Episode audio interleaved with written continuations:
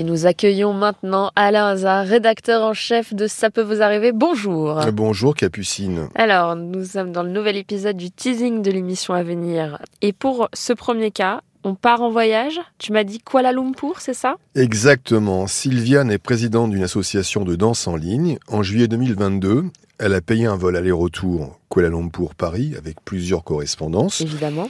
Pour faire venir une championne de la discipline. Je ne la connais pas, mais il paraît qu'elle est très célèbre dans Mhm. cette discipline. Tout se passe bien. Euh, C'est au retour que ça se gâte. C'est-à-dire que le vol a été annulé et la compagnie aérienne a remboursé a priori que 97 euros. Alors je t'explique l'histoire. Mhm. c'est qu'il y a plusieurs correspondances, et comme le vol a été annulé, la compagnie recrédite d'autres vols. D'accord. Sauf qu'il y a le dernier vol qui l'emmène à Kuala Lumpur, elle a oublié de le prévoir. Ok. Donc la danseuse se retrouve à l'aéroport, et elle n'a plus de vol. Donc elle est obligée De racheter un billet. de racheter un billet à ses frais. Elle rachète un billet à ses frais.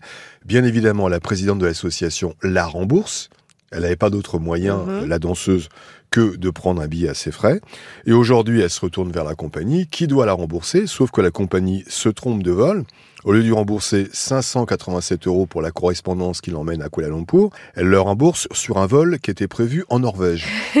Donc c'est pas tout à fait la même chose. non, pas du tout.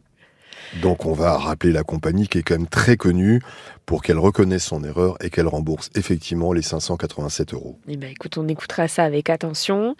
Et alors, pour la suite des cas, c'est le parcours du combattant pour toucher la fameuse prime euh, pour les travaux. Tu, tu sais très bien, Capucine, que la prime de l'État, ça permet à des gens de commencer des travaux et ils se disent tout le temps, c'est parce qu'il y a la prime de l'État que je vais faire les travaux. Tout à fait. Le problème, c'est qu'il faut avancer l'argent et Mhm. que parfois ça pose un souci puisque la prime de l'État n'arrive pas alors qu'elle a été promise et confirmée. Oui. C'est le cas pour Odile. Elle voulait installer une cheminée euh, chez elle. Elle fait donc une demande auprès de l'État. Seulement, il y a un problème. Alors qu'elle a fait sa première demande une première fois quelques mois auparavant et que ses travaux n'ont pas été faits, Mhm. euh, donc le dossier est fermé pour elle, D'accord. elle refait une demande pour d'autres travaux et on lui dit vous n'aurez pas la prime pour ces travaux-là tant que le dossier ne sera pas fermé pour le premier. Non. Sauf que le premier, elle, elle n'a pas fait les travaux, elle leur dit fermez le dossier. Oui. Non.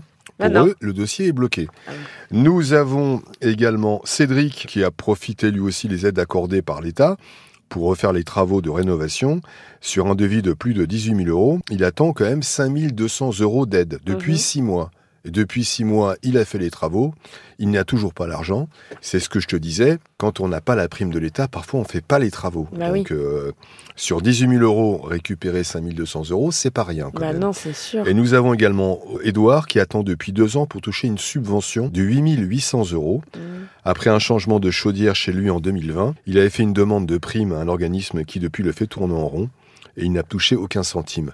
L'État nous dit allez-y, on est là pour vous aider, pour des travaux, pour effectivement la rénovation des maisons, pour que ça soit un peu plus énergétique. Les gens y croient et le problème c'est qu'à un moment donné, effectivement, pour certains, c'est vraiment le parcours du Du combattant pour récupérer l'argent. Eh bien, écoute, je te remercie, Alain, et je te dis à bientôt, 9h sur RTL. À bientôt, Capucine.